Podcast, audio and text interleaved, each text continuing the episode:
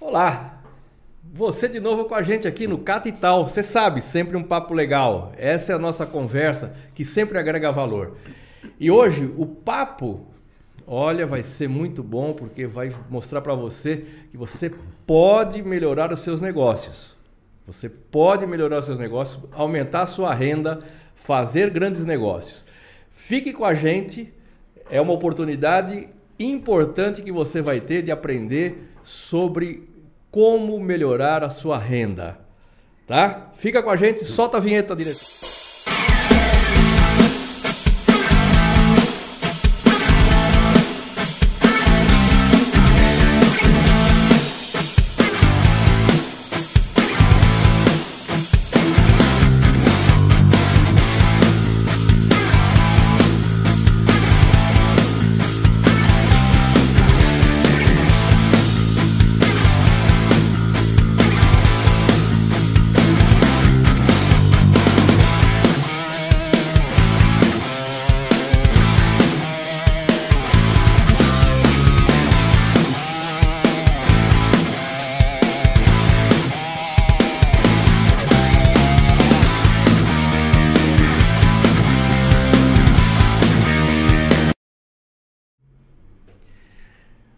Você sabe, Catatal é o podcast do Grupo Cata. Grupo Cata, certificação de produtos. Selo e metro em produtos? Aquele selo que você encontra no brinquedo tal. Mas a gente faz outras coisas nessa área. Componentes automotivos, uma série de coisas, componente GNV, boas práticas de alimentação. vai longe esse negócio na certificação. Nós temos um portfólio enorme para atender você. Inspeção de segurança veicular é aquele laudo que libera o veículo quando você faz blindagem, coloca o gás, você rebaixa o carro, você é boy, rebaixa o carro, precisa regularizar, você vai andar com ele regularizado, precisa de um certificado de segurança veicular. O pessoal chama de laudão do Imetro, coisa assim. É esse laudo que a gente faz, você encontra isso no Catalaudo. Então, e se você tem negócios, franquias que precisam de uma avaliação de desempenho, se a loja está atendendo aquilo que você quer, efetivamente, que leve a sua imagem da melhor forma, você pode contratar os nossos serviços para fazer essa verificação. Cliente oculto e tudo isso. Tudo na área da qualidade. Qualidade é aqui. Ah, e se você pretende fabricar um carro, importar um carro, também fale com a gente. A gente dá todo o caminho para você colocar esse carro dentro do Sistema Nacional de Trânsito. Mas hoje a nossa conversa tem um assunto muito legal nós vamos falar sobre franquias para o franqueador e para o franqueado. E para falar sobre isso, nós trouxemos um amigo que tem uma experiência enorme e ele verdadeiramente é amigo de um amigo e a coisa a gente descobriu agora. Estou recebendo aqui com muito prazer Paulo Ancona Lopes. Obrigado Olá. por aceitar o nosso convite. Prazer enorme ter você e compartilhar todo esse teu conhecimento é, sobre franquias, uma coisa que é um assunto que já não é tão novo assim, mas em relação a outras partes do mundo ainda é um assunto desconhecido. Nós ainda vamos ter tem muita coisa a ser conversada. Então, aqui eu vou ter a oportunidade de aprender. Então, é, é, professor Paulo não, sobre é, franquias. É isso. ok, Olá, Cláudia, como vai e tal, todos que estão nos vendo, nos ouvindo aí. Um alô para todos, né? É um prazer estar aqui é, trazer um pouquinho dessa experiência que a gente tem sobre, enfim, sobre, sobre algumas coisas de negócios, né? E aí hoje a gente vai falar particularmente sobre o sistema de franquia, o sistema de franchising, como queiram, né? É, e se a gente puder, vamos, vamos, vamos abraçar isso tudo.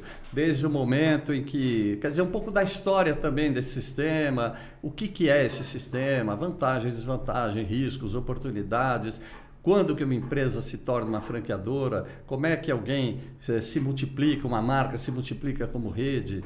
E, e alguém que quer ser um franqueado, qual é o caminho? Quais são os pontos? Como é que uma rede se transforma numa rede de sucesso? Enfim, tem muita coisa para falar. Realmente muita coisa para falar. Assunto é, o assunto é, é muito amplo, legal. O assunto é amplo. Mas antes de a gente começar, um pouco da sua história.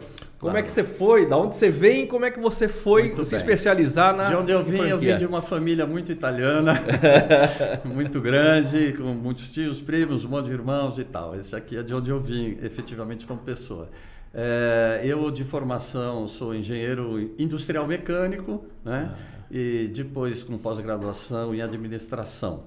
Trabalhei como, como tal, né? como estagiário, como engenheiro, em, em apenas três empresas, as três empresas de grande porte, uma grande fábrica, uma das maiores do mundo de tratores, trabalhei por 10 anos, trabalhei num grupo enorme aqui brasileiro, que é o Grupo Camargo Correia, mais outros tantos anos, fui diretor de uma multinacional inglesa, Spiraxarco, sediada ali na Raposo Tavares durante 10 anos, mas eu sempre fui muito irrequieto, né?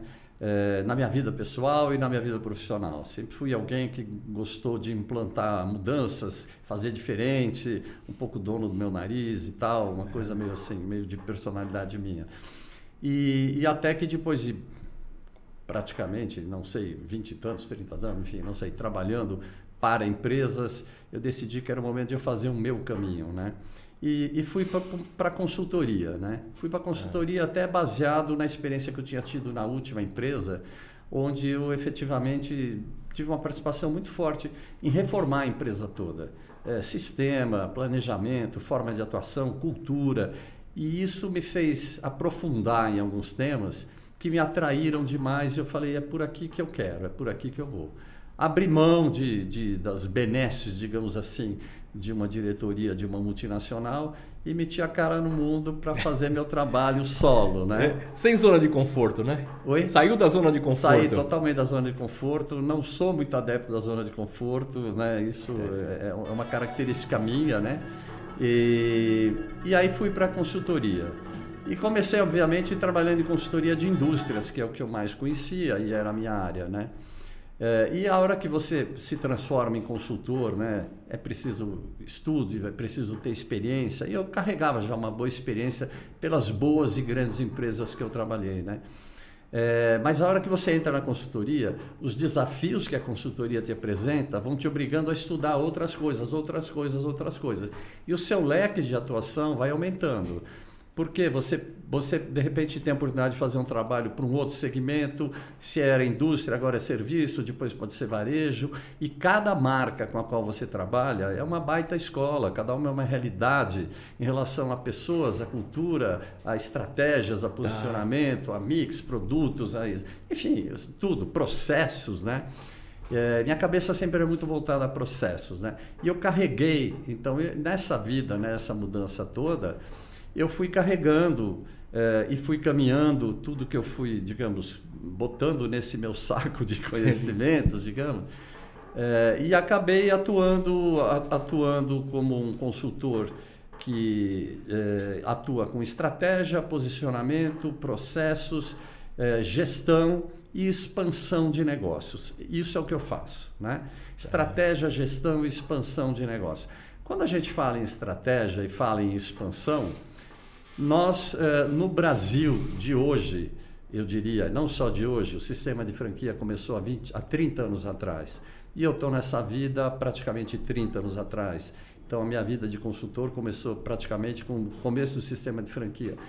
Então, eu entendi que o sistema de franquia ia ser uma oportunidade muito grande para novos negócios, né? Tá. Mas era muito primário ainda no país. Era uma coisa onde os primeiros clientes franqueadores que eu tive, é, quando eu falava como andam os seus processos, ele falava o advogado está cuidando, né? Então uma coisa assim, para quem é. se for, quem era engenheiro, quem é engenheiro, né? Mas eu estava como engenheiro, quem tinha trabalhado com processo de indústria, com redesenho de processo, com qualidade também, trabalhei bastante. Aquilo era uma coisa meio chocante. É, mas, enfim, a nossa atuação, a minha atuação, a atuação da minha empresa, Ancona Consultoria, ela não se limita ao sistema de franquia, mas é onde a gente ganhou, digamos, um selo de qualidade, vamos tá. dizer assim. Né? E, e, somos, sempre fomos e somos uma referência nesse mercado. Né? E é sobre isso que a gente vai falar hoje. Muito bom. É uma história de construção, né? É uma construção. Uma construção. É, é, quando você é, coloca, eu acho é, essa inquietação, né? Que é uma inquietação, é. né? Do saber, né? Sim. Quando você é, remete remete para um, um mapping, né? É. que você cada andar tem uma tem um mundo, tem um mundo, cada andar tem um mundo e a gente vai tentando é, é ao longo do tempo conheceu como, como é que cada um cada desses mundos é. funcionam, né?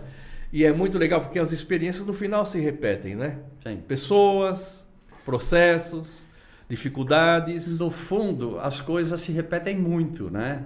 Cada um com a sua característica. Sim, sim. Mas é, é, o que você falou, Cláudio. Nós estamos falando sempre de posicionamento, de estratégia, de um processo bem desenhado, né? de pessoas adequadas àqueles processos, de gestão. No fundo, os temas são esses. Né?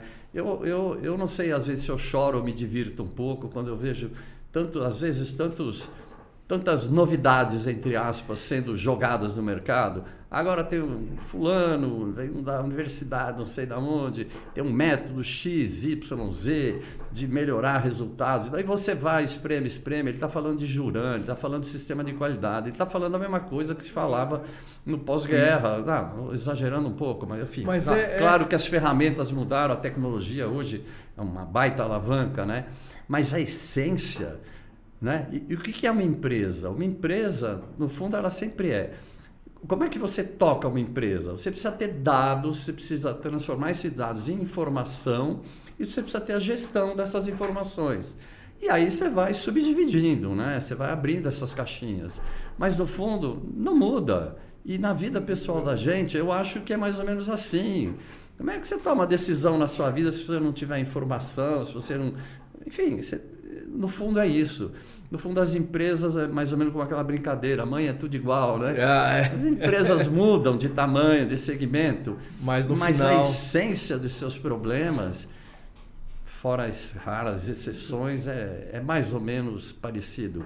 Mas sabe que eu estou lendo um livro, pela segunda vez, estou lendo o mesmo livro, do Madia, que era da publicidade. Sim. Que é os 50 anos. Ele, ele, escreveu um livro que Sim. foi premiado, ganhou o Jabuti. Sim, li muito livro de planejamento, planejamento estratégico dele, é. um, livro, um livro já de muitos anos muitos atrás. Muitos anos atrás. É. E ele conta a história dos 50 anos de marketing. É ele está nisso há 50 é. anos. O marketing existe há 60, ele está há claro. 50 anos nisso. E 50 anos das experiências dele, né? É. E a gente tem tido a oportunidade aqui de conversar muito com, com a ala jovem, o pessoal que está uhum. chegando e vem aí para impulsionar a internet e tal. Claro. E aí você faz a correlação, né? é exatamente a mesma coisa, é. só substituir a máquina Olivetti. Sim, é, aquela corretor, o branquinho. O né? branquinho, é. é exatamente isso, né? Do corretor branquinho. É. E, é, inclusive ele fala do branquinho na, na, na é. o que mudou, ah, né? Pois é, isso, né? Era o satélite que você ia sujando, estragando o satélite com o branquinho, tinha que jogar ele fora e colocar outro na máquina. É isso né? aí. É isso que a gente viveu. E na verdade, se a gente trazer pro, pro a essência. Se você espremer isso. Espremer tudo, tudo isso. Né? Nós não estamos falando em coisas em muito coisas... diferentes. Estamos falando de coisas diferentes, sim, se a gente fala com que ferramentas a gente atua, né? Então, hoje, por exemplo, hoje, rede social, comunicação, ela tem seus caminhos novos, sim. né? É, como você falou, essa moçada que veio vindo, chegando e todos essa, enfim, todo esse, esse aparato tecnológico, né? E mesmo em termos de gestão, né?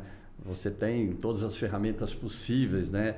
E algoritmos e clusters de análise de mercado e vai por aí afora, né?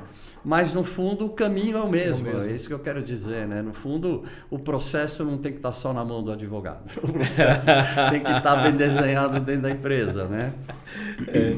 Paulo, em que momento o cidadão que tem uma marca, tem lá uma marca, ele começa, ele acha que é, vamos separar. Às vezes ele tem uma marca que é relativamente conhecida, e ele está num momento assim de caixa meio baixo, ele fala, vou começar a franquear isso aqui. Uhum. Isso é uma coisa que acontece. Sim, muito. Muito, né?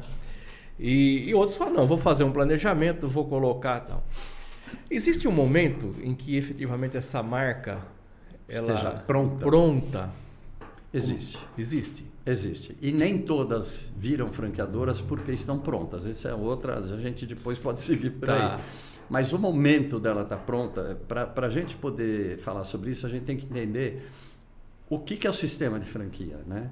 É, e o sistema de franquia, assim, você tem uma empresa, que é esta marca que você falou, que ela existe, que ela atua, que ela tem um know-how, ela tem um negócio, né? que é que funciona né? Falar de sucesso, é, sucesso é relativo, mas tem um negócio que funciona, que está montado, que existe, né? que ele tem um know-how disso e que esse negócio seja multiplicável. Ah. Essa palavra ela, ela é interessante porque se eu falar que o, por exemplo, que Beethoven seria franqueável, não porque ele era único, único. era uma coisa dele, ele não é multiplicável, né? Sim. Então, aqui estamos tá, falando de negócio. Então, o negócio tem que ser multiplicável. Ele não pode estar tá dependendo de fatores tão específicos ou tão exclusivos que ele não possa se multiplicar. Né? Então, essa é a condição para franquear. Né?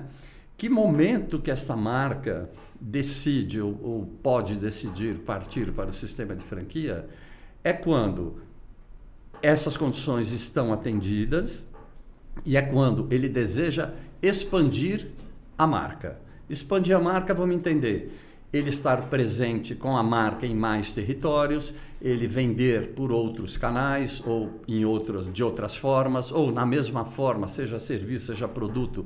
Ele está presente, mais presente, ele aumentar o share dele nesse mercado, porque ele vai ter outros pontos que o representam, né? vai ter a marca dele em outros pontos obviamente, aumenta a capilaridade dele, no mínimo. É, ele está indo aonde ninguém, onde, é, ele, ele não, não, consegue ir. E ele não vai hoje, né? Então essa, isso que você falou, Cláudio, é muito importante. Então muitas empresas, de forma correta, ao verificarem que tem mercado para elas, mas ela não tem o braço tão longo para alcançar ou não tem essa capilaridade, esse, por exemplo, é um bom momento para você pensar em franquear. Né? Entendi. Mas isso tem que ser feito com responsabilidade. Se não você bota em risco sua marca, o capital de terceiros que acreditaram, botaram dinheiro nela, e aí não é bacana. Né? Então, esse é um dos momentos, esse é o momento. Né? É, e, e também, é óbvio, você franqueando, você cria, digamos, tem uma empresa, a empresa marca A.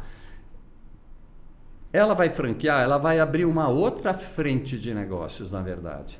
Porque se ela tem uma empresa que vende produtos, só para dar exemplo, seja serviço, vamos falar produtos. Ela tem um negócio dela, ela tem uma unidade própria, tem duas, três, dez unidades próprias, tanto faz. Mas ela busca o consumidor final, que compre aquele produto. Né? A hora que ela vira franqueadora, o cliente, o primeiro cliente dela, não é mais o consumidor final, é o franqueado. É o franqueado. Então, o papel dela não é vender produto para o franqueado. Até pode, mas isso é uma consequência da, do, do tá. modelo de negócio. O papel dela é selecionar bem franqueados, saber em que territórios cabem franquias, né? E passar para esse franqueado todo esse know-how que a gente falou, treinamento, supervisão, acompanhamento e fazer toda uma gestão para que esse franqueado ganhe dinheiro, seja feliz pagando royalty. Pode parecer incrível, né? Mas que Mas ele pague, pague e fala, estou feliz porque eu estou pagando royalty, né? Aí você tem aquilo que define o sistema de franquia, que é um sistema chamado um sistema de parceria. Porque você pode ter, como marca, você pode ter outros olhos, que são os olhos dos franqueados, olhando outros territórios, outros concorrentes, e eles podem agregar conhecimento à marca, eles podem agregar é, condições da marca mudar suas estratégias, criar novas estratégias, novos posicionamentos, ou novos produtos ou novos serviços.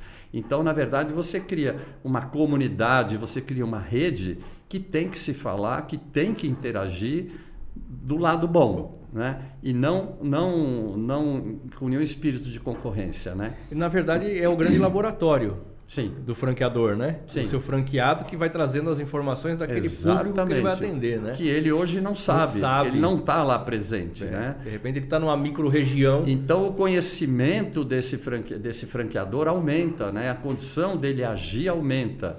E aí você tem uma série de coisas que desencadeiam. Se eu, franqueador, compro, ser... compro produtos ou serviços desses meus fornecedores, eu vou passar a orientar que os meus franqueados possam comprar também, digamos, dos mesmos fornecedores, seja de produtos, seja de serviços, e eu posso ter uma condição negocial melhor para mim e para eles, meus franqueados. Então a coisa, você entra num ciclo muito positivo. A marca se torna mais valorizada, mais conhecida, a marca vende mais, a marca tem mais condição de negociação e o franqueador passa a ter nesse segundo negócio dele, que não é mais vender para o público final e sim atender franqueados, ele passa a ter uma outra fonte de receita Cada franquia que ele vende, ele, ele cobra uma taxa inicial e ele cobra royalties mensais né, da, dos franqueados. Seja em cima da compra, do faturamento, aí são vários, várias formas, royalties fixos, tem alguns modelos. Então, na verdade, o franqueador, a, marca, como você chamou, ela passa a ter um segundo negócio, que é vender, atender franqueados. Né? A gestão. E o ganho é coletivo. Né? E o ganho é coletivo porque este franqueado, se ele sonhava em ter um negócio próprio, a dificuldade dele montar um negócio a partir do zero né? é, é muito maior. Né? Você pegar os dados de quebra de empresa, que são empresas próprias, no Brasil é absurdo, né? Em 4, 5 anos, 60, 50%, 70% quebra, né? Enquanto que se você compra uma franquia, você está comprando um know-how, você está comprando experiência, você está comprando supervisão, você está comprando fornecedor já cadastrado, homologado, testado e por aí vai. Você ganha, ganha tempo. É um ganha-ganha. É um ganha-ganha. O tempo que se é. ganha nesse desenvolvimento para aprender, né? Para ter o conhecimento. E o risco é muito menor. É. O risco é muitíssimo menor. Agora, o seguinte, Paulo, na tua atividade, você ajuda esse empresário a descobrir esse momento, né? Ou, ou até dizer para ele, não é o seu momento, né? Sim. Exatamente. É. Então, e, são, é, são duas questões. A visão quando você fala para o empresário é o seu momento e quando você fala para o empresário não é o seu momento, como é que é isso, cara? Como tá. é que as pessoas recebem isso? Como esse empresário recebe isso? Tá. Ele, ele criou lá, oh, isso aqui vai um ser sonho, um sonho, você fala, meu, mais ou menos. É, eu diria que tem, você colocou duas situações, é o momento e não é o momento. Eu diria que tem uma terceira, por onde a gente caminha muitas vezes. Primeiro assim, às vezes é um momento claro, né? E aí depois eu posso falar qual é esse momento. Você tem que fazer um plano de negócio, fazer estudo, viabilidade financeira, tem uma série de coisas que vão definir, né? Análise do, do que ele tem, do que ele não tem, dos recursos e tal e tal. Mas enfim, é, então a partir principalmente de um estudo de mercado, concorrência, viabilidade financeira para os franqueados em primeiro lugar, que se não é viável para um franqueado, a rede não é viável, então não é o momento. Então, aí você define se é, se é o momento dele seguir por aí ou não, dessa marca seguir para o sistema de franquia ou não.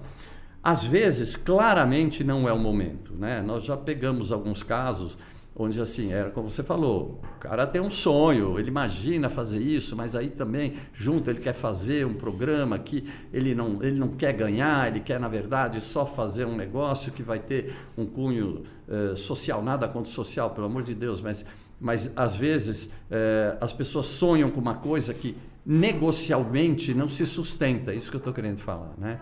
É, seja esquece social. É, então, aí claramente não é. E tem outros casos, que é terceiro, o terceiro momento que eu, que eu comentei, que é quando é possível, é viável, desde que as franquias tenham pequenas ou médias mudanças em relação ao negócio atual. E esse é um papel nosso dizer para ele. Né? Eu vou dar um exemplo simples. O camarada tem uma loja de produtos que tem lá, digamos, super linda, toda de mármore, maravilhosa, 500 mil SKU no estoque, que uma tonelada de produto e um investimento altíssimo que ele fez na loja, um, um aluguel alto, obviamente, 10 funcionários, é, enfim. É, e a loja é dele. Muito bem, a loja própria, a loja conceito dele. Então ele tem uma loja conceito desse tamanho, num shopping maravilhoso, ele quer franquear. Agora, para você jogar isso como investimento de um franqueado, com esse tanto de produto, com esse tal, isso pode inviabilizar por uma razão de cara muito simples. A loja própria da marca do, do, do dono do negócio não paga royalty, não paga taxa inicial. Então, um royalty médio, vai, mais ou menos, que seja 5, 6, 8% do sobrefaturamento bruto. Então, isso você já tirou isso tudo da lucratividade dele. Né? Sim. Então, a gente tem que, às vezes, pegar um negócio dele, olhar e falar assim, isso é franqueável, porém, num outro modelo. Você vai franquear lojas de 50 metros quadrados, esse investimento não dá para ser mármore no chão, você vai fazer um investimento que vai cair de sabe, de 600 mil reais, qualquer que seja o número, para 150, senão isso não viabiliza. Não viabiliza em termos de, de negócio para o franqueado. E se não viabiliza, se você não tem números positivos, previsões minimamente positivas para um franqueado, ou alguém que queira comprar franquia, você não vai vender franquia. Então você inviabilizou tudo. Está superdimensionado. Então, o franqueado vai chegar lá, botar um monte de dinheiro e não vai ter retorno e a rede não vai crescer. Um quebra um, quebra outro, não existe isso. Então existe muito disso, Cláudio, muito de, de da gente ter que adaptar um negócio para se tornar franquia. Isso é normal, absolutamente bacana. Tá. Essa, essa, essa questão, ela, ela efetivamente é muito, muito complexa, porque chegar para o cidadão e falar assim, vamos ter que adequar a tua realidade, o teu produto, ele não é um produto é, é, padrão 3A, você vai... E, e, aí é, é, que entra o conflito, né? Aí é, é que é, o conflito né, até que seria um é. conflito. Fala, pô, mas tá, você está menosprezando o meu negócio? Não, na verdade, é, existe na verdade. A gente, Acho que eu nunca enfrentei um conflito real, assim, um fighting. Não, não tá. chegou a isso. Não chegou a isso. Não, não chegou a isso. Mas é, existe um conflito interno dele. Recentemente, é, coisa agora muito recente, nós estamos ainda terminando um processo montar é um, um negócio de alimentação que é muito bacana que tem produtos maravilhosos desenvolvidos lá dentro, que está num lugar mágico, num, num, num, canto ali de uma cidade, é uma coisa muito específica, né? É, e que o sonho deles era multiplicar aquilo, né? Só que o aquilo que ele tem funciona bem por conta de um ponto especificamente maravilhoso que ele está, né? Funciona bem porque é próprio, não paga royalties, né? E ele criou um nicho naquele, naquele micro ambiente dele. Mas aquilo não é franqueável.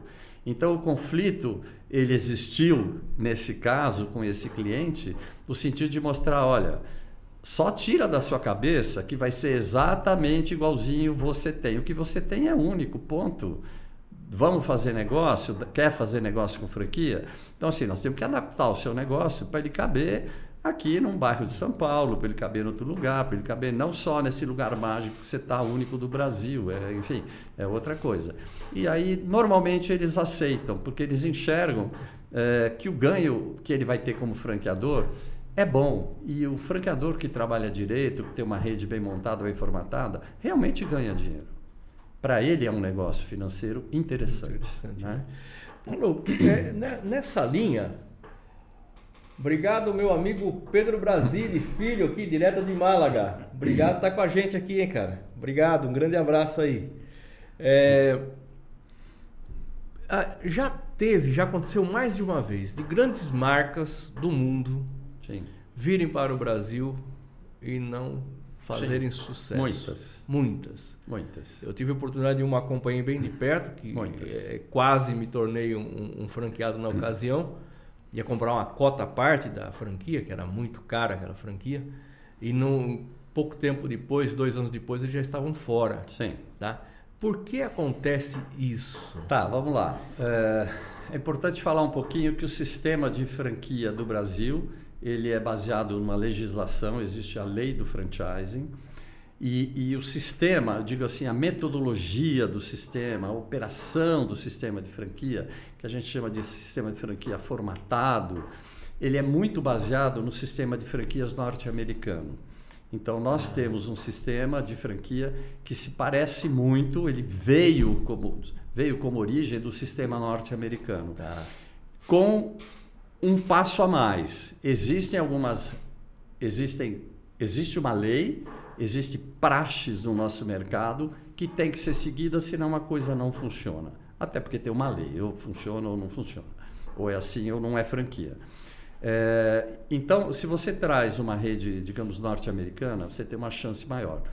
É, quais são os, os problemas? O problema é que você tem que adaptar é, a operação, muitas vezes você tem que adaptar a cultura, muitas vezes você tem que adaptar a parte legal, a parte tributária, você tem que refazer plano de negócio, inclusive financeiro, porque impostos e tudo mais, né? E pode pegar também nessa parte de cultura e de hábitos, né? Uma das primeiras marcas que veio de alimentação, dessas grandes de alimentação que veio para o Brasil é, e que hoje continua aqui no Brasil, é, os primeiros filmes para treinamento dos funcionários dos franqueados brasileiros eram filmes norte-americanos simplesmente traduzidos. traduzidos. Então você tinha, por exemplo, uma cena onde o funcionário da cozinha da tal marca ah, você faça quando você chega igual você faz na sua casa. Chegue, lave as mãos e tal. E mostrava a casa do funcionário. E aqui a realidade a é gente outra. sabe, enfim, infelizmente a gente sabe que é outra. Então, o, o treinando aqui, o funcionário desta rede olhava aquilo absolutamente identificação zero. Aqui não, não entra, porque não, não é. Não está falando comigo. Não está né? falando com ele, né? É. Então, esse é um aspecto. E se você fala é, em franquias que vêm da Europa, né? a Europa, o sistema de franquia, eu costumo dizer assim: o sistema de franquia europeu é o sistema de licença do Brasil. Ou seja, não tem essas amarrações, não tem. Não que o sistema de franquia tenha que ser, tenha que ser engessado, não é isso mas tem que ter um formato, Sim. tem que ter um padrão. E as marcas que vêm da Europa, elas vêm assim, soltas, sabe? Tipo, ah, não, tá lá da marca, manda, ah, precisa disso, ah, mas não precisa, mas tal. Então, isso aqui não funciona, porque, primeiro, muitas vezes barra na legislação, se choca com a cultura deles, né? com a forma deles operarem, e, e esse pode ser, pode ser uma razão. A gente já enfrentou já tivemos muitas, uh, alguns contatos, não foram poucos, com marcas europeias que queriam vir para o Brasil e que quando a gente se reunia, explicava, eles apresentavam as ideias, daí falavam, não é assim, aqui não funciona assim. Não, mas é, não é assim, não é assim. Você pega aqueles espanhóis, italianos, cabeçudos, eles acham que é do jeito deles. Chegou aqui... Mas não é, assim, não é assim, e aí não, não rolava. Muita, muitas não vieram. Outras vieram quebrar a cara, ou enfim, tiveram que se adaptar. É, é muito mais cultural o problema, então. Ah, eu acho cultural e estrutural em termos de como é, o que, que é o sistema de franquia para eles e o que, que é para nós. Acho que aí tem uma grande diferença. Tem uma diferença, né? Dessa. Aí nós, nós temos assim, falamos aquelas que não efetivamente por que não alcançam sucesso uhum. e temos outras que, que chegaram não dá nem para falar daquele M que é acho que é o maior case de sucesso do mundo acho que é a franquia McDonald's do Brasil né Sim. eu não conheço não sei eu estou te perguntando eu acho que eles não têm um sucesso como tem aqui em qualquer lugar do mundo é eles na verdade eles são fortes em boa parte do mundo né é.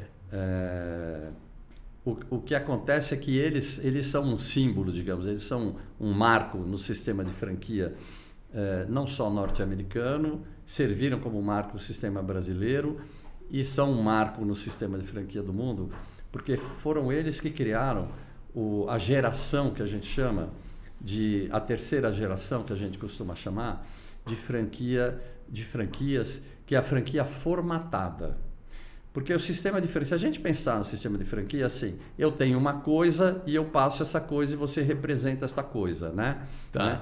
A primeira franquia, talvez, no mundo que tenha surgido, talvez fosse a igreja, né? Igrejas, e eu não estou falando de igrejas nem católicas, nem evangélicas, não, não interessa. A igreja é uma multiplicação como uma franquia. Tá. Ela é. Tá. Qualquer igreja de qualquer coisa, ela, ela, ela, ela, ela paga dízimo, ela recebe dízimos, ela paga valores, seja para quem for. É, funciona como um sistema de franquia na essência, né? Agora, as franquias é, declaradamente como negócios, digamos assim, né? Elas eram absolutamente frouxas. Eu tenho aqui essa caneta, você vai e vende essa caneta para quem você quiser. Isso não era franquia. Começou assim. Quer dizer, os negócios começam assim. Aí depois, olha, ok, eu tenho isso que você pode vender, a minha marca você pode vender, mas eu quero que você minimamente vá uniformizado, exemplo, né? Começa a definir algum padrão. E foi, e foi a partir efetivamente do exemplo McDonald's, onde além disso, além disso, além disso, vamos criar manuais de procedimentos, processos, procedimentos que todo mundo vai seguir igual. Então a geração dali para frente, que a gente chama de terceira geração, da franquia formatada, que significa entregar para os franqueados manuais detalhados de tudo que ele tem que fazer no dia a dia, desde montar a loja até operar, tá? É, e treiná-los para que eles sigam isso e supervisioná-los para que eles estejam seguindo isso. Tá. Então a, a, a força do, do, do, McDonald's, eu nem sei hoje se ela é a unidade que tem mais, mais a, a marca que tem mais, mais unidades, unidades, pelo mundo. É. Né? Deve ser uma das que tem mais, não sei se é a mais. Mas ela tem essa importância histórica, digamos. Né?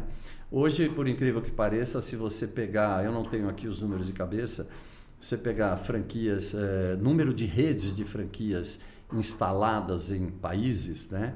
O Brasil chegou a ser o segundo. Hoje, se não me engano, é o quarto colocado e tem Estados Unidos na frente e a, começa a aparecer países asiáticos, sabe? Coreia, Japão, assim, é, e, e, o Brasil caiu um pouquinho nesse ranking, né? Mas é um sistema que se espalhou pelo mundo, né? Quer dizer que nós chegamos a ser o segundo maior franqueador sim, do, sim, do mundo. Sim. E eu diria assim, pelo, pelo que a gente conhece é, não estou aqui falando do sistema norte-americano, que, que a gente se baseia bastante nele, mas o, marcas do resto do mundo, eu diria que o, o sistema de franquia brasileiro é um sistema bem, bem amarrado, bem feito, bem organizado, com regras claras, é, desde que seguido, né, dentro do que, do que se, se preconiza como princípios, a lei de franquia e tal, é um sistema justo, é um sistema seguro para as partes, é um sistema bacana. E, e, essa é uma das razões porque o sistema de franquia no Brasil não para de crescer. E aí não tem economia. Economia boa cresce, economia ruim cresce. Cada um com as suas razões, que a gente pode detalhar depois. É, não, não, não, para, né? Ele está não em, para, tá não para. Se você pensa no momento de economia grande, sei lá, vamos imaginar o país aí num passado aí com um PIB de 3% positivo. O sistema de franquia nesses momentos crescia em torno de 15%. O PIB do sistema de franquia, tudo que ele gerava de, de então PIB do Brasil, PIB do sistema de franquia brasileiro. Se o do Brasil é 3, aqui é 15. Se o do Brasil é 4, aqui é 19. Se o Brasil é 2, aqui é 12, coisa do tipo. Numa economia na qual, infelizmente, estamos passando agora, com um PIB, sei lá, zero negativo, agora esse ano talvez acho que vamos passar para um e pouco. Mas enfim, vamos imaginar um PIB zero, ou um PIB menos um no país. O que, que acontece? Muita empresa está apertada e precisa ter receitas. Então vem aquela sua colocação lá do início. Será que o sistema de franquia me ajuda a ter receita? Sim, pode ajudar. Ele pode estar apertado, mas tem um negócio bacana. Sim. Então ele pode sim partir e pensar para um sistema de franquia. Bom, mas aí você fala, bom, mas se, se a economia está fraca, quem que vai comprar a franquia dele, né? Não, a economia está fraca, tem gente que perdeu o emprego, tem gente que saiu do emprego com um pacotinho de dinheiro no bolso, a mulher, o filho perdendo emprego, ou tem medo de perder o emprego, ou ele, o negócio dele está tá dando menos dinheiro e ele está buscando um outro negócio, né? né? O, o dinheiro parado também rende pouco, papapau. Então, você tem uma conjunção de dois fatores. Alguém querendo ir para o sistema de franquia e alguém querendo entrar no sistema de franquia, que é para ter uma outra receita com sua unidade franqueada. Então, essa conjunção de fatores faz com que, por exemplo, o ano passado, é, nós estamos aqui em 2022, tivemos um PIB pífio, pífio é. zero, vai, para arredondar. O sistema de franquia cresceu em torno de 8%. Então, é um sistema que ele é, vem se alavancando vai, e vem crescendo, independente da economia. Muito a ver com o que você falou. Perde o emprego, tem um, tem um dinheiro. Um dinheiro e vai, né? Agora, nessa linha, nós temos franquia para todos os bolsos, né? Temos. temos. Tem franquia para todos os bolsos. Tem, uma, tem franquias que você investe, sei lá, 90 mil reais, 70 mil reais, 50 mil reais. Tem franquias, muitas franquias para trabalhar em casa hoje, que você, na verdade, é, é porque você. E tem franquias, só para concluir, tem franquias de instalações gigantescas que você vai investir 2 milhões e meio, 3 milhões para montar. Né? Montar, pagar taxas altíssimas e tal. É, mas até aí a tecnologia que a gente falava ajudou muito, né? Hoje você não precisa estar tudo presencial, né? Então hoje você tem, se a gente pensar, ah, vamos pensar segmentos de franquia, você tem serviços e produtos. Ok, mas dentro disso você tem outro tipo de divisão. Você pode ter uma franquia onde você, franqueado, você é quase que um representante comercial, vamos entender assim, chamada franquia comercial. Eu represento uma, sei lá, uma seguradora, vou dar um exemplo qualquer, serviço puro, né? Tá. Eu sou franqueado de uma marca, lá, seguradora, consórcio, seja lá o que for. E eu, como franqueado, trabalho de casa. Eu tenho lá um sisteminha que eu, que eu engato lá com a, com, a, com a empresa mãe lá, onde ali eu tenho as informações, os dados, ali eu preencho, ali eu escrevo, aí eu, enfim, mando lá as propostas e tal. E eu faço o meu trabalho de prospecção e venda, né? É, então, esse é um tipo de franquia, que é uma franquia puramente comercial, digamos, né? É, é investimento baixíssimo. Né? Baixíssimo, nada. Ele compra licença para um uso. Né? computador né? e uma licença, paga lá uma 200 reais por mês para usar o sistema. Sim, investimento quase nada, né? mínimo. Né? E você por aí vai caminhando. Você tem franquias de negócios pequenininhos, você tem franquia de quiosque, você tem franquia de lá de rua, e vai indo. Né? Então, e você pode ser um master franqueado, ou seja, você representa aquela marca numa região. E aí o seu papel passa a ser de franqueador daquela região. Daquela região. Eu, master franqueado, seleciono franqueado, eu implanto, eu treino os franqueados, eu recebo as taxas, só que eu repasso parte para a franqueadora mãe, né? Quer dizer, o filhote. É. Já é o filhote. É um filhote. Então, você tem hoje um leque imenso. E aí você fala, bom, mas que segmentos, né? É, quando a gente entrou, eu digo a gente, eu e quem estava do meu lado é, na consultoria que a gente abraçou o sistema de frequência, a gente vai trabalhar com isso também. Porque nós entendíamos é, que, que o sistema de franquia ia crescer, ia abrir um leque de opções, ia abrir os braços mesmo para qualquer coisa. E na época era basicamente franquia de fast food. Né? 30 tá. anos atrás, basicamente fast food ou curso de inglês. Ponto, é o que tinha. É, e nós entendemos, eu particularmente, de forma muito forte, de que essas ferramentas eram importantes, as ferramentas do sistema de franquia podiam, podiam ser usados para qualquer segmento. Né? E que nós poderíamos levar, como levamos para o mercado, conhecimento para aquela empresa, para que processo era só advogado, levar a noção de estrutura, de processo, de qualidade. Então, sabe, e foi aí que a gente fez, de certa forma, o nosso nome, enfim, criamos um pouco esse nome, referência no sistema. É, mas o, o, o que, que acontece? Então, você veio por esse caminhar aí e hoje, hoje você tem se eu falar particularmente a, a nossa empresa, nós já formatamos franquia de securitizadora, já tá falando franquia de escritório de advogado, já, já formatamos franquia de eh, empresa de projeto e instalação de energia solar. O, que, o segmento que você falar, ele já pode existir se não existe porque ninguém quis, porque na verdade, tudo que atende aquelas premissas iniciais é franqueável. Essa, essa é a resposta. Desde que atenda aquelas premissas, né? Tem, tem know-how, é reproduzível e tal. E hoje, realmente, o sistema de franquia se abriu, né? Então, você tem franquia de todos os tamanhos, como você diz, de todos os investimentos para qualquer bolso. Agora, uma, uma questão que até é colocada aqui, é, o Rafael pergunta o que o empreendedor pode ter de ganho em adquirir uma franquia ao invés de construir uma empresa do zero. Ele, Responde para o Rafael? Pode responder para o Rafael. Rafael, você ganha o seguinte: é, você ganha, você recebe um know-how já formatado, você recebe a experiência de quem já, já desenvolveu aquele negócio, né? Você vai receber isso a partir de quê? A partir de manuais de treinamento, de supervisão, de acompanhamento da franqueadora junto ao negócio ao qual você teoricamente será franqueado, né? É, isso é, ah, que maravilha, então isso é um ovo de Colombo, eu recebo tudo. Não, você paga royalties para isso.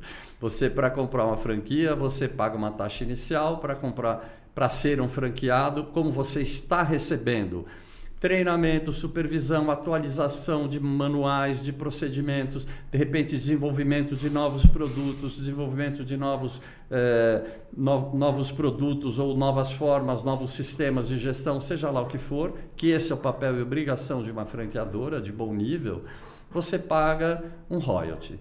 Esse royalty pode ser em cima do seu faturamento, pode ser em cima de compras que você faça da franqueadora, pode ser um royalty fixo, isso cada um usa uma, uma forma, né? Mas é isso. Então é uma questão de opção sua. Você entender o risco que você tem. A menos que você vai montar um negócio próprio seu, que você tenha muita experiência, muita segurança. Né? Se você montar um negócio que tenha um posicionamento, uma, uma segurança de, de resultado igual você pode ter com uma franquia, que você tem esse respaldo todo, você ganha mais dinheiro não sendo franqueado, porque você não paga royalty. É. Okay. O, a questão do royalty é uma questão muito interessante, na medida que ela está diretamente ligada à satisfação do pagador, né? Sim. Como é que é isso? É, é, nas grandes franquias, é, a pergunta efetiva é o seguinte, né? O pagador de, de, de, de royalty, normalmente ele é feliz? É, é, não, é, é, entendeu? É, é, um negócio não, mas é. complexo. É. é. É, uma, é uma situação. Eu diria, eu respondo da seguinte forma: se ele escolher uma boa marca para ser franqueado, ou seja, se ele escolher uma boa franqueadora, ele paga e paga feliz. E digo mais: as maiores e melhores marcas de franquia no país, é, cada vez mais, por serem boas marcas, por darem o suporte suficiente e mais a questão do fundo de propaganda de marketing, você não paga só royalties, você paga um fundo de propaganda de marketing para campanhas institucionais para levar a marca para cima, né? É, isso tudo faz com que quem tem a unidade franqueada tenha muito mais condição de sucesso, digamos assim, né? É, Hoje, cada vez mais, as grandes marcas franqueadoras brasileiras optam por vender franquias para quem já é franqueado. Tá. Isto, é um, isso, é um, isso é uma tendência que vem vindo dos últimos 10, 12 anos para cá e que cada vez mais se acelera. Você tem você tem uma rede de, de, não vou falar marca, você tem uma rede de cosméticos, produtos de beleza nacional que você tem franqueados que tem mais de 50 lojas franqueadas. Um camarada. Um só. Ou seja, ele monta um escritório para gerenciar suas franquias. Esse cara é importantíssimo para a marca, porque ele tem uma vivência, ele tem uma experiência de 50 lojas. Né? Sim. Você chega a ter franqueados que, em função disso, desenvolvem sistemas de gestão que depois são oferecidos e até adotados pelas franqueadoras para toda a rede. Né? Ou seja, passam a fazer parte quase que da equipe de desenvolvimento da franqueadora. Né? E, e, e que vantagem? A vantagem para ele é que se ele está feliz, se ele está ganhando dinheiro, ele compra uma segunda, para ele não é surpresa, ele já sabe operar aquilo. E compra uma terceira, e ele vai aumentando, vai botando as receitinhas, os tijolinhos de receita um em cima do outro.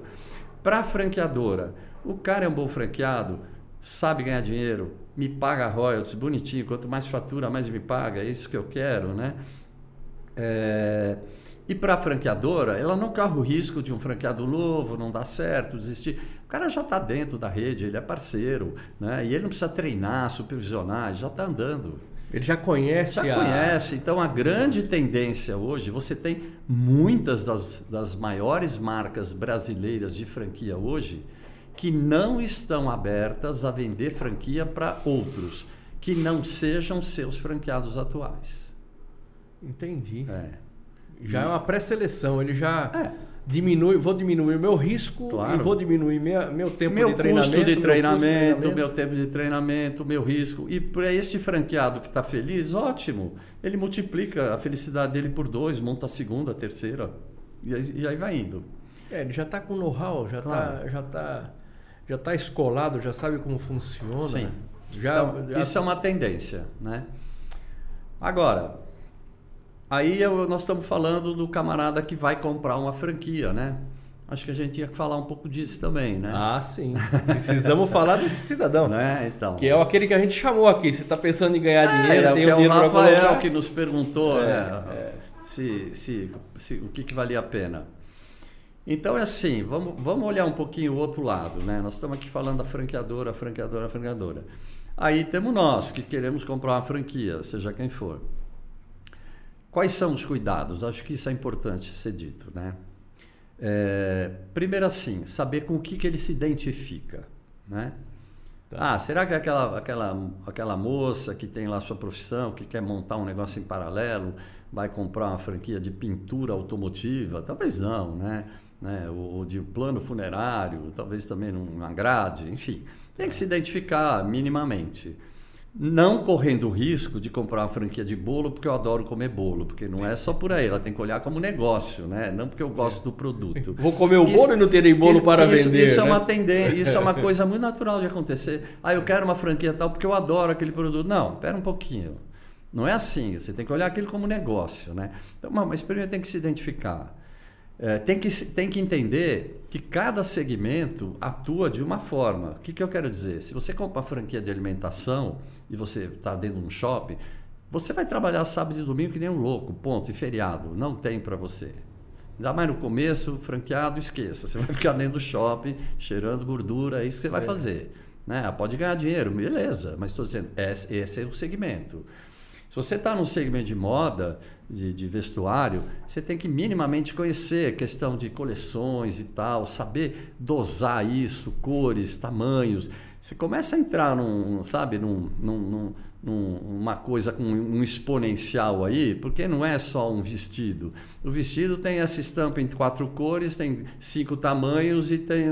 E, e por aí vai, né? Então você tem que minimamente saber alguma coisa disso, né? Ou ter uma facilidade para isso, né?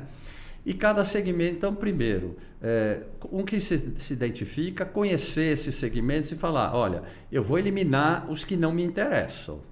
Né? Isso, esse esse segmento me interessa, me interessa este, este aquele. Beleza. Então, pergunta seguinte: quanto que eu tenho para gastar? Quanto custam as franquias disso? Ah, então ok. Então, dentro dos segmentos que eu já selecionei, eu vou separar aqueles que, que eu tenho dinheiro para comprar a franquia. Porque senão não adianta, né?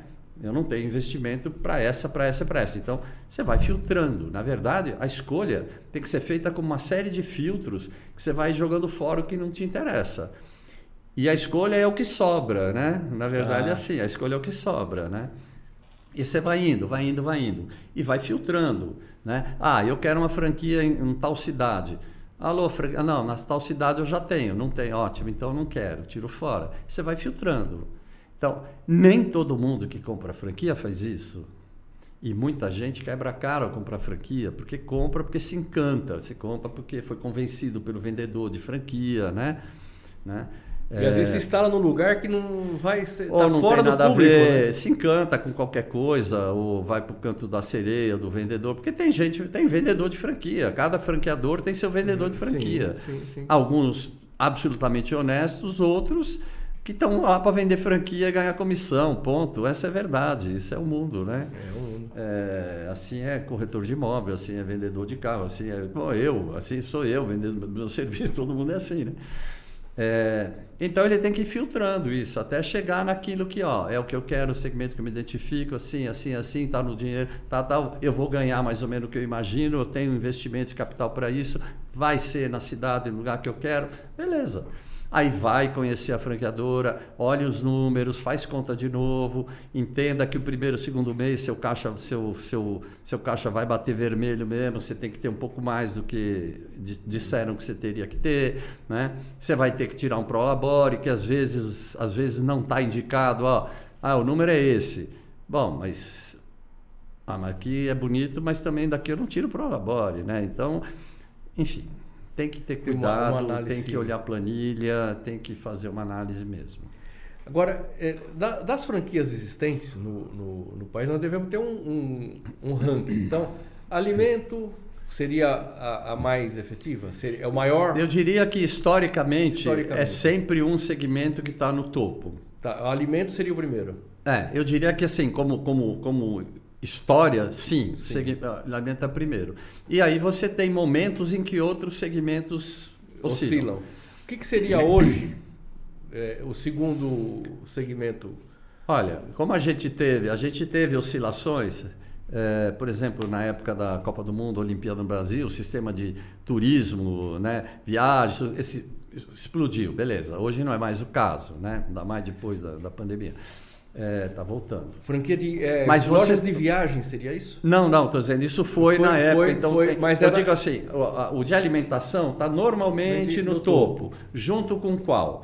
Sempre junto com algum de algum momento sazonal. Entendi. Então, Paleta mexicana. ah, então, ok. Oura. A letra mexicana, bom, é, eu tenho história em cima disso porque nós formatamos cinco redes de paleta mexicana, né? Porque era, virou uma febre, Virou uma né? febre. Agora a febre é o beach tênis, ok. Eu ainda não formatei nenhuma de beach tênis, o Tá. dia vai aparecer. Mas é, mas é a febre agora é o beat tênis. Não, é, mas não como franquia, pelo menos Pelo não, menos. não, não, não Tá. conheço ainda uma franquia de. Mas eu estou dizendo assim, historicamente a alimentação está sempre no topo, junto com alguma outra que por alguma razão é, é forte. Também sempre é forte a questão de ensino, educação, nunca já foi mais forte. Hoje está um pouco saturado, talvez. Mas de uns anos para cá, o que vem acompanhando bem forte a alimentação e se mantém nos últimos anos bem, bem, bem no topo assim, essa questão de, va- vamos chamar de saúde, beleza estética. Tá. Clínicas estéticas, Clínicas. clínicas, odontológicas. Isso hoje, por exemplo, o sistema de odontologia no país hoje cresce através do sistema de franquia. Só fora, claro, existem, existem dentistas eh, que têm seu consultório maravilhoso e tal. Mas se você olhar o número de, de consultórios abertos no país, quantos são próprios, quantos são franqueados, hoje o número de franqueados é absurdo. Tem um número infinito de redes de franquia de odontologia. De clínicas estéticas, então, nem se fala. Que vai do botox à depilação, seja lá o que for. Né? É, ah, é, é, essa, essa é uma questão interessante. Nós já falamos aqui com bastante pessoas que estão trabalham fazendo os cursos de especialização é, visando estética. de estética. E É é, um mercado em crescimento assim. É um mercado em crescimento e aí você, o Brasil é o segundo país no mundo que mais consome estética. Interessante, hein? Ta- Talvez seja o primeiro a fazer implante de silicone, Tá. mas com certeza não sei se é o primeiro. Eu estou aqui querendo adivinhar, mas talvez seja. É, nem sei se está tão na moda agora isso. Mas é, em termos de estética facial e tal, até porque surgiu o, o seguinte: alguns anos atrás, não são muitos anos, eh, foi aprovada uma legislação no país em que dentistas podem atuar no rosto das pessoas. Porque isso tudo é, é de conhecimento do dentista. né? Você tem arcada torta, morde torto. Não, não só a questão, sabe, da cárie. Sim. O dentista ele conhece tudo isso, essa harmonia. Ele tem que trabalhar para isso, senão você tem dor na coluna e tal, né? É, e aí eles não eram, eles não, não se permitia que eles fizessem tratamentos estéticos. Por exemplo, injetar botox, ácido hialurônico, essas coisas todas. De uns anos para cá isso foi permitido. Então você tinha só pessoas especializadas nisso que podiam fazer, né?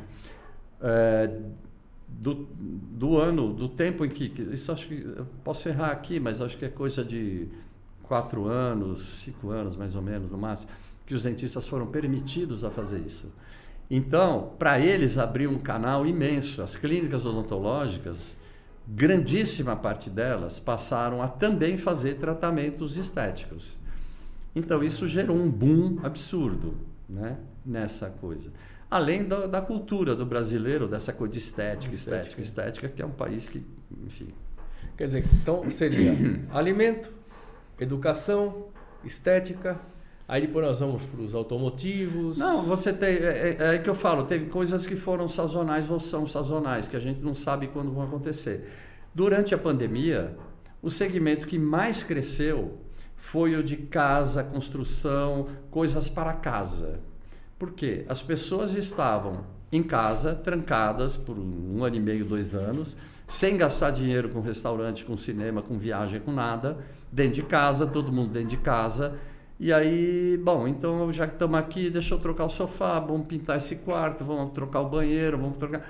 Então, esse mercado de casa, construção e, e correlatos, nos, no- no- nos meses de pandemia, ele teve um boom absurdo, que agora já, já, já caiu um caiu. pouco, né? Então, o que eu digo, é, se a gente pegar os últimos anos, os dois principais que talvez se mantenham é alimentação, estética, saúde e bem-estar. E aí eu falo bem-estar, ah, pilates, academia, estética, isso tudo nesse pacote, vai. Entendi. Agora, a grande, a grande experiência mesmo, acho que o paleta mexicana foi, foi impressionante. Teve também a febre do sorvete de iogurte. Também foi, né? É, também teve uma febre de, de sorvetes de iogurte aí.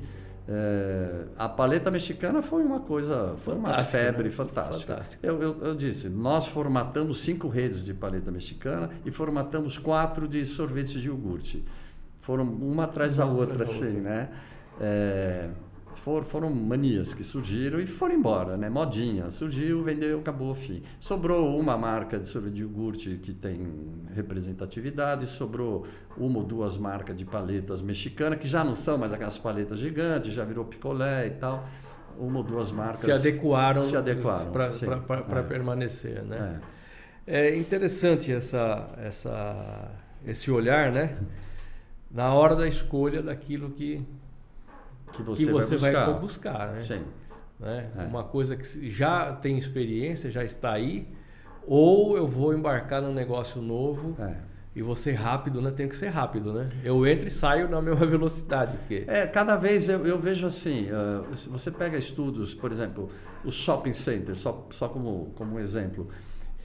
É, Para eu entrar com uma loja lá, a loja do Paulo de parafuso, de qualquer coisa, é, é muito mais difícil do que se eu fosse uma marca de franquia, né?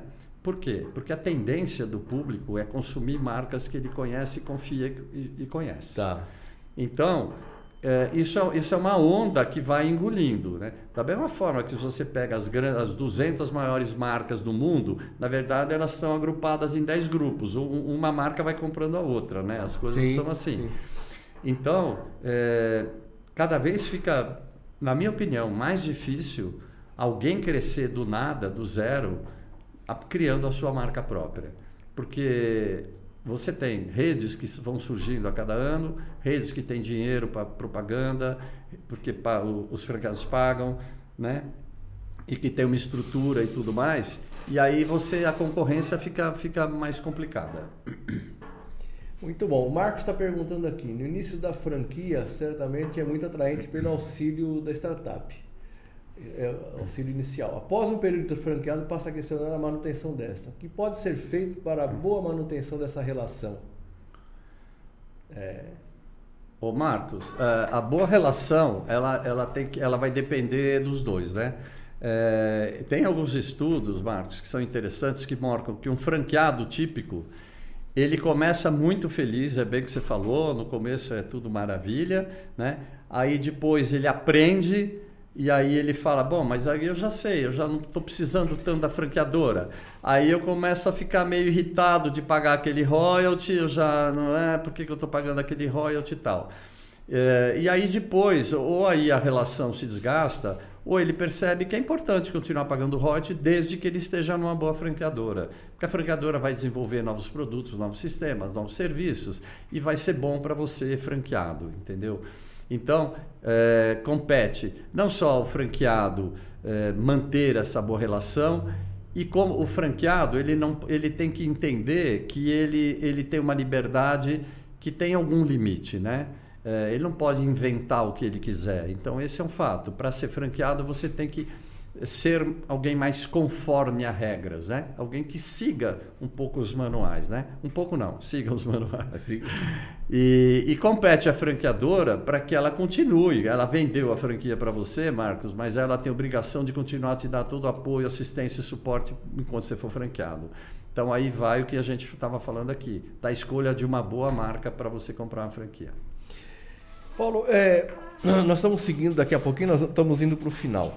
Mas, assim, o franqueador, é, quais seriam o básico para o franqueador ter sucesso ao franquear? Né? Treinamento, o que, o que é, é o, o, manual definido? O que, o que, Você diz o sucesso o, da rede o dele? O sucesso ele da rede. franqueador. É, quando ele, o que, que ele tem que colocar como base para ter sucesso? Tá. Né? Que às vezes o cara fala, ah, mas a marca é muito boa, mas se tiver. Não é só a marca, não é só o produto. Não, é só o produto. Tá. Né? O que, que ele tem que oferecer Sim. é, que é exatamente o que o franqueado, o comprador Tá da franquia vai esperando tá esperando receber. Exatamente. Ah, Como Sim, é que é isso? exatamente. Qua- Quais são esses Tá. pontos? Esses pontos começam com um bom serviço ou um bom produto. Isso é fundamental. Fundamental. É, ele passa, por isso está muito bem formatado, que é para poder passar isso para os franqueados, seja através de manuais, de vídeos, seja o que for. Hoje nem todo mundo usa manual escrito, enfim, Tá. pode ser nuvem, do jeito que for. Mas você tem que formatar, você tem que escrever detalhadamente os procedimentos do franqueado. Porque parece fácil, mas você fala, ah, e você, eh, como é que você repõe estoque? Que momento você repõe estoque? Como é que você faz a limpeza? Qual é o produto que você usa de limpeza? Você tem que saber tudo. O franqueado tem obrigação de receber tudo que acontece ou que tem que acontecer. Então, isso é o formato. Tem que receber, tem que ser bem treinado, seria o terceiro alicerce, digamos. Né? A franqueadora tem que só, então, treinar muito bem treinado. A franqueadora tem que fazer o que o franqueado espera, quarto alicerce, que é dar supervisão, acompanhamento, consultoria de campo, acompanhar números, resultado do franqueado, visitar, saber como é que estão as coisas, ver aonde se está pegando alguma coisa, que solução pode ajudar a dar, né? E aí eu diria que são mais dois pontos. Primeiro, escolher um franqueado com perfil adequado para aquela rede e a escolha de ponto comercial, se estamos falando em ponto comercial. Isso é, fun- fundamental. Fundamental. E aí é papel da franqueadora é, aprovar o ponto ou até indicar o ponto. Né? A busca pelo ponto cabe ao franqueado. Ele vai lá, busca, ele tem as características do ponto necessário, é papel dele procurar. Mas a franqueadora tem que saber muito bem qual é o tipo de ponto, que tipo de região, que tipo de fluxo, que tipo de imóvel. Né? É, e ela tem que, nem todas fazem, ela tem que ter na mão estudo de geomarketing para saber se esse ponto, se essa região é adequada ou não. Para receber aquele produto está adequado para aquele, produto público. específico para aquele público, seja o que mora, seja o que passa, né? É, então, ele precisa ter um estudo de geomarketing. Não é na base do eu Não acho. é- ah, não eu é- gosto daqui. Não, é mais que isso. É, é- é muito além disso É mais para além, ter, mais ter o além, sucesso. sim. Né? Eu recebi, eu tive a oportunidade de ver um manual.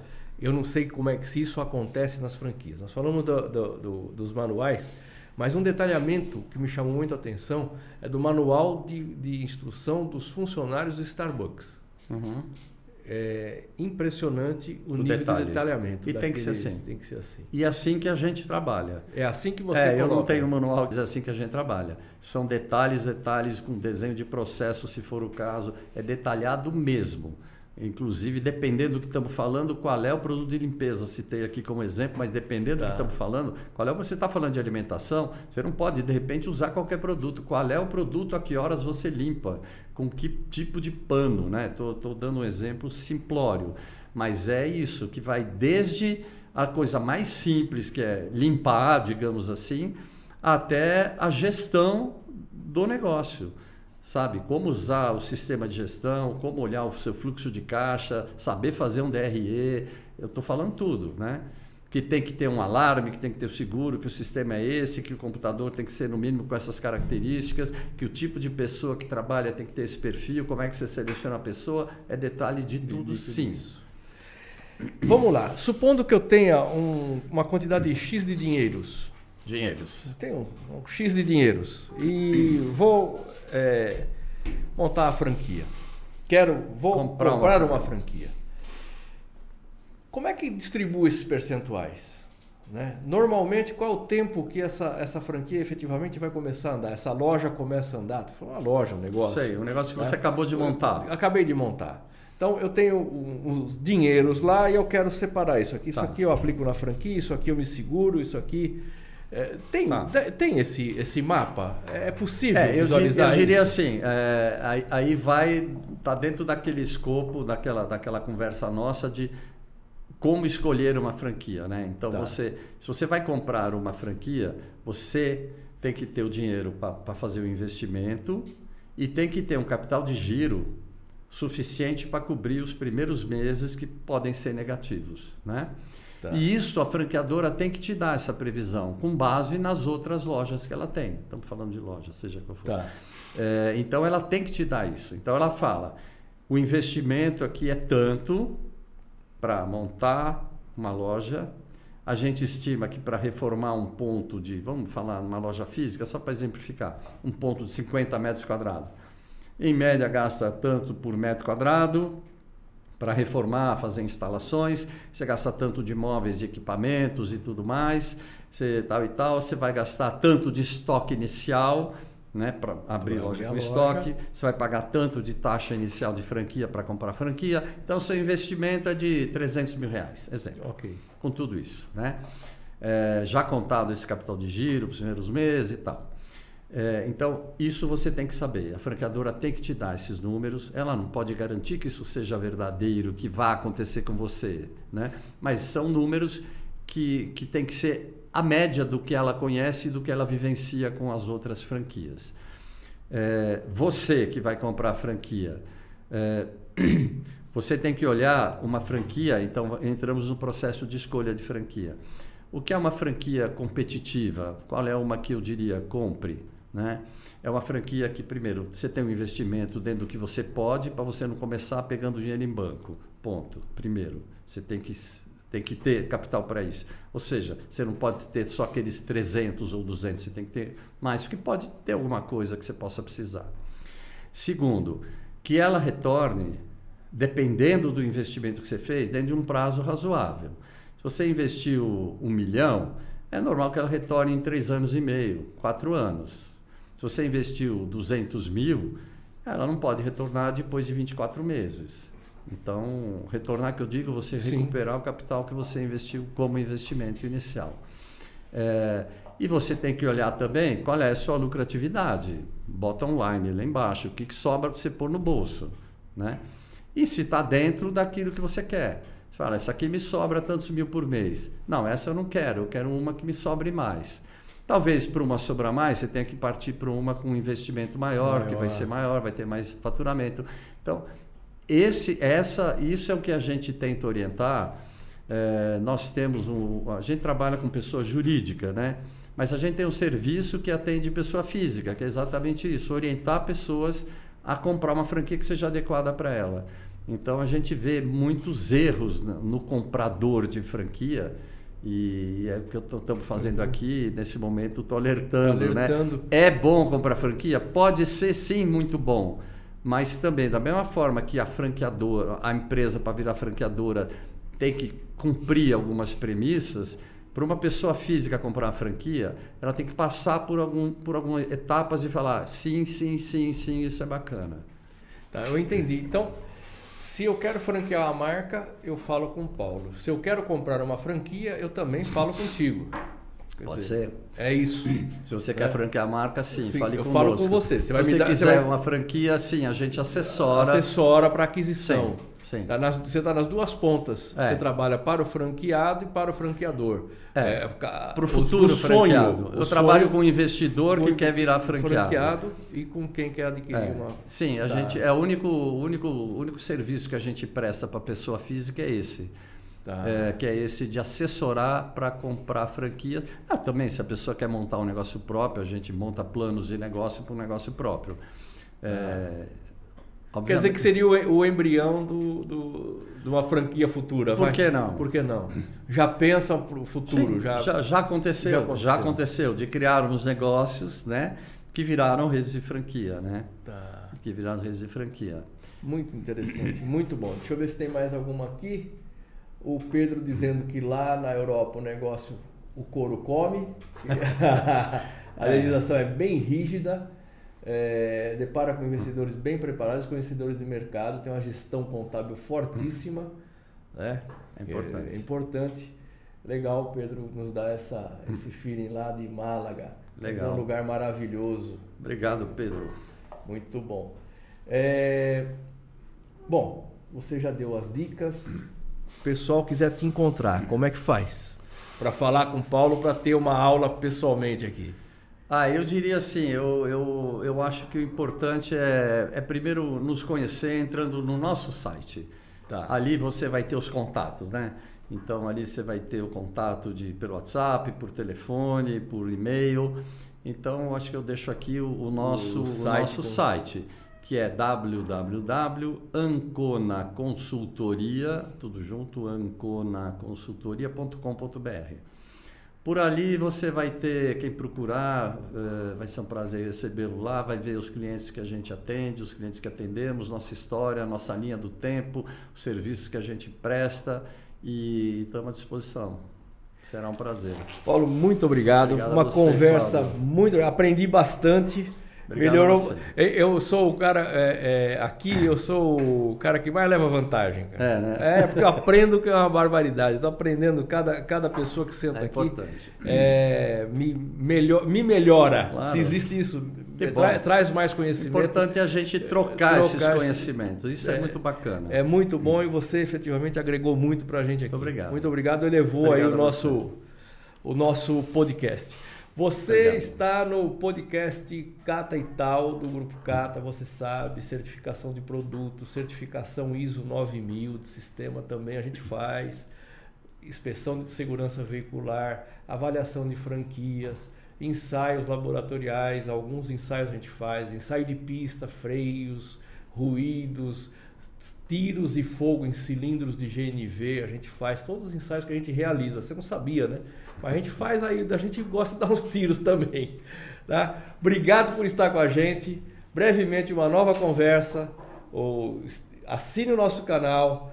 Passe sempre para os seus amigos que aqui você sempre vai encontrar um papo legal. Cata Tal, o podcast do Grupo Cata Oficial. Obrigado, um abraço, até breve.